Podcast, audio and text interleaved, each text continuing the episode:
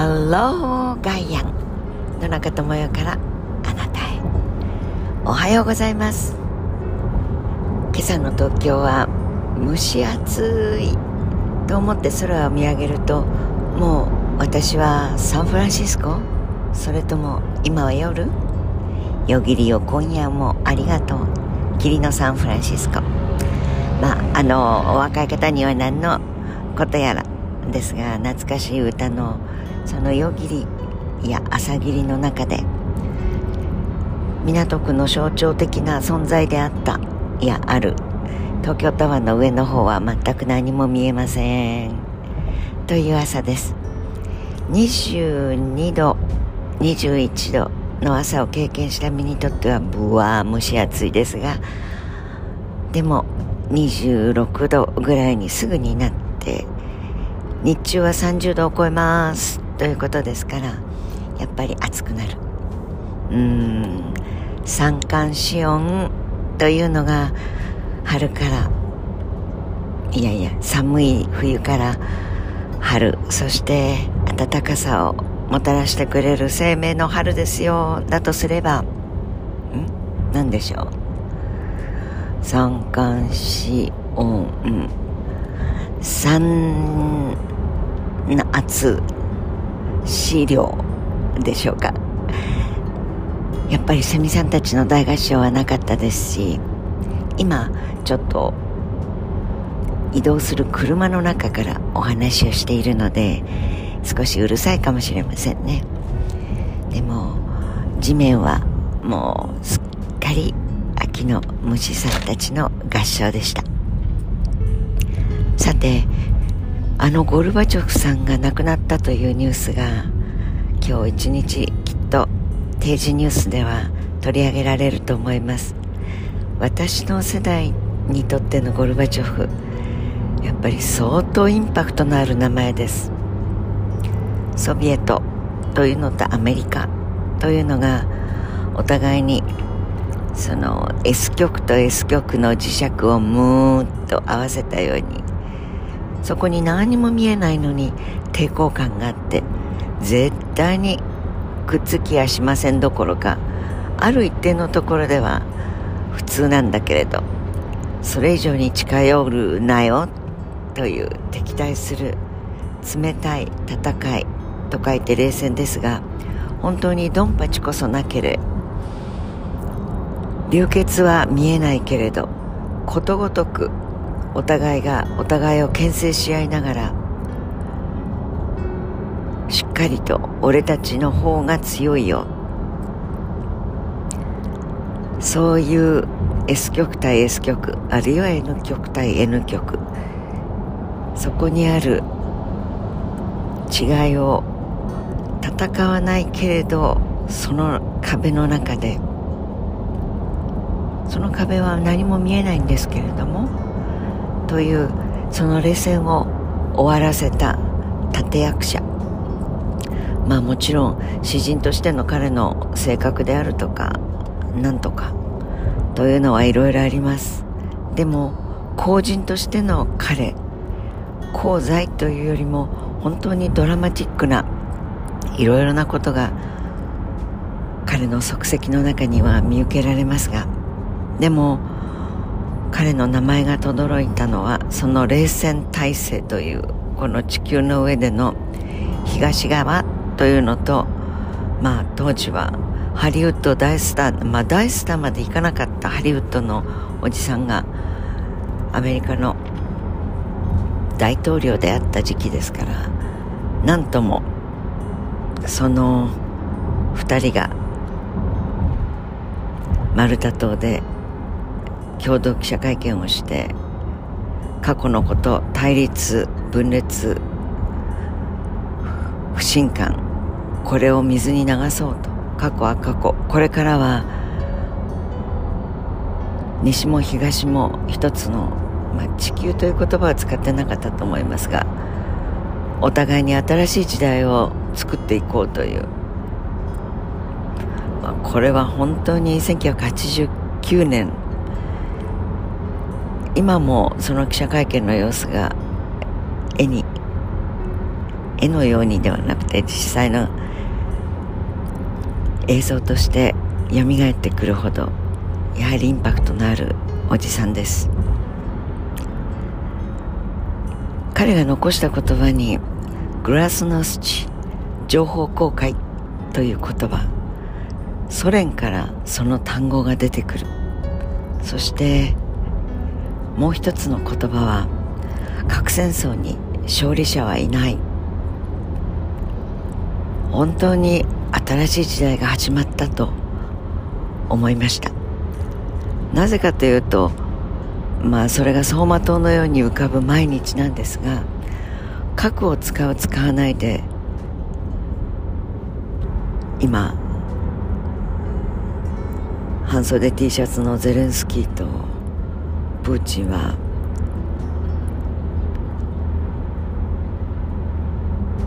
最終的な破壊をしていない。だからさこっちの国境線がこっちお前んとこちょっと生意気だからここは俺がもらうぞ。いやいやそれはやらない。それで戦ってるわけですが実際に冷戦の間超大国は何をやっていたかといえば核俺の方が多く持ってるからお前ちょっと生意気こくな。これをやり続けて地球を300回以上粉々の砂利のもうこもう陸だけではありません。プレートテクトニクス破壊できる。3倍300回以上。それを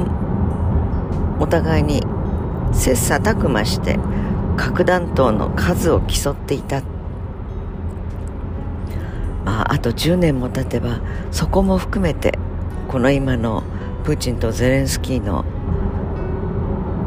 愚行もきちんとその裏に何があったかが明らかになると思い思いますがまあ亡くなったゴルバチョフに合唱手を合わせてお疲れ様。ゆっくりお休みください。言い悪いは別にして。手を合わせると同時に彼の性格がいやこのままではやっていけないという中で選択をしていくことができたことについては本当に敬意を表したいと思います、まあ、プーチンは大嫌いだった。でプーチンのこの戦いを半年以上前にゴルバチョフはこの無駄な戦争はやめた方がいい。早くやめないとダメだという声明を発表していました。ヤルタ体制というと本当に私たち日本の世界史の教科書の中では本当に5行か6行で済ませていますがヤルタ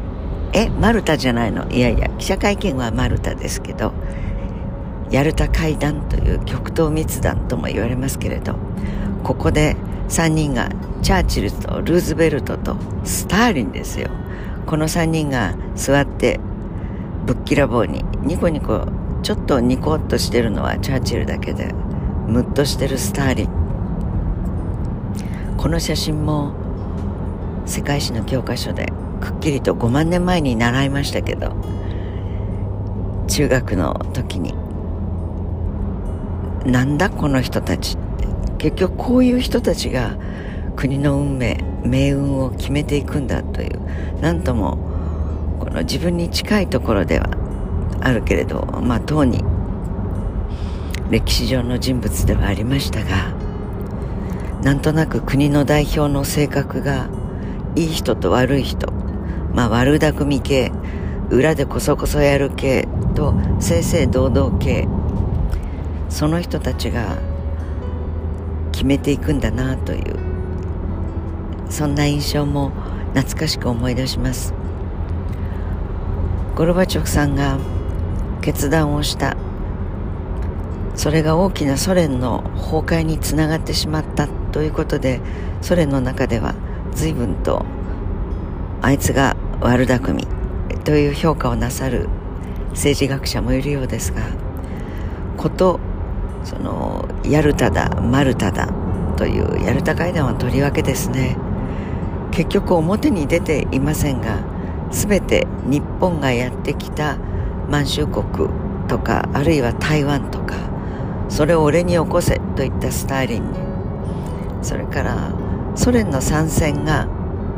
第二次大戦の、まあ、終結？本当にソ連はけしからん。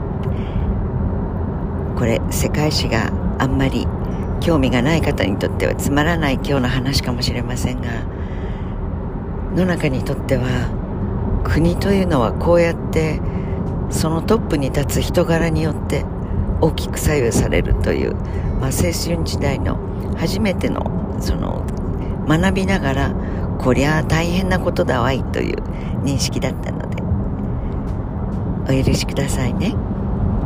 本当にヤルタ会談というのはで今になっては当たり前の常識なんですがソ連の参戦はアメリカ合衆国がお前ちょっとお前んとこ地続きだから攻めてこいよと言って裏ではソ連の参戦を促したのはアメリカ政府でした。でもちょっとはやばいから今んとこ参戦する気はありません。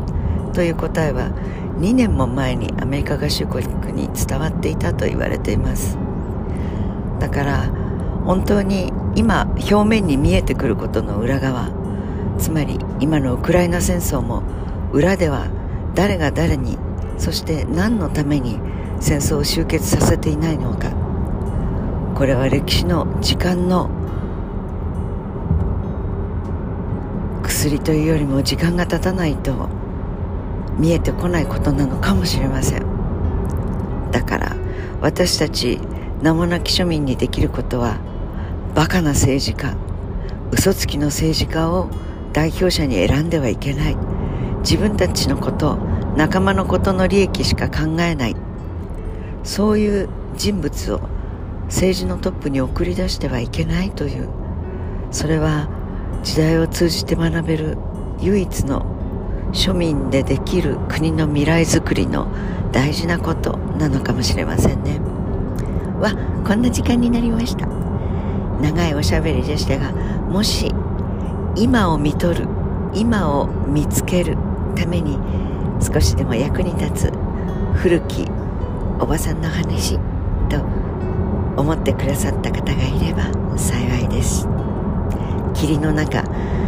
未来も霧の中ですね。とか言ってる場合じゃありません。